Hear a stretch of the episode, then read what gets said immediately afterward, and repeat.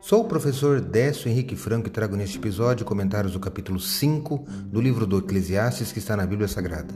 Este podcast segue o projeto Revivados por Sua Palavra, da leitura diária de um capítulo da Palavra de Deus. Me acompanhe aqui, onde iremos ler toda a Bíblia.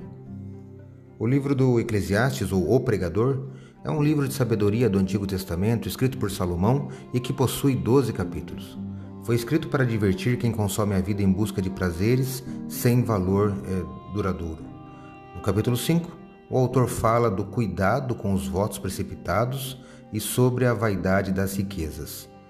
Destaco o versículo 1, primeiro, que eu leio na Bíblia Nova Almeida Atualizada. Está assim: Guarde o pé quando você entrar na casa de Deus. Chegar-se para ouvir é melhor do que oferecer um sacrifício de tolos que fazem o mal sem se dar conta. Eclesiastes 5, verso 1.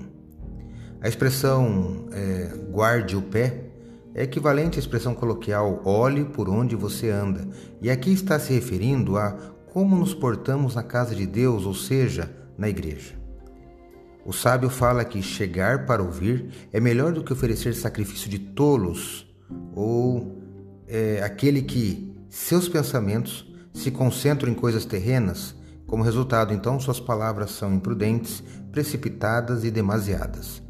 Os que vão à igreja, inconscientes da presença de Deus, que continuamente pensam e conversam na igreja sobre assuntos triviais, são aqui classificados pelos sábios como tolos. A adoração deles é externa e formal. Eles fazem mal, são ignorantes dos requerimentos espirituais, eles não rendem culto a Deus com sinceridade e inteligência. Pecam em sua ignorância voluntária e, como resultado, Deus não aceita seu culto e nem suas ofertas. E você? Tem tido respeito e reverência na casa de Deus nos cultos que são oferecidos a Ele? É algo a pensarmos. Acredito, como disse o salmista, que a palavra de Deus é uma lâmpada que ilumina nossos passos e luz que clareia nosso caminho.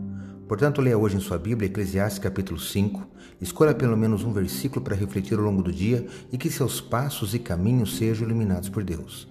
Um abraço e até amanhã.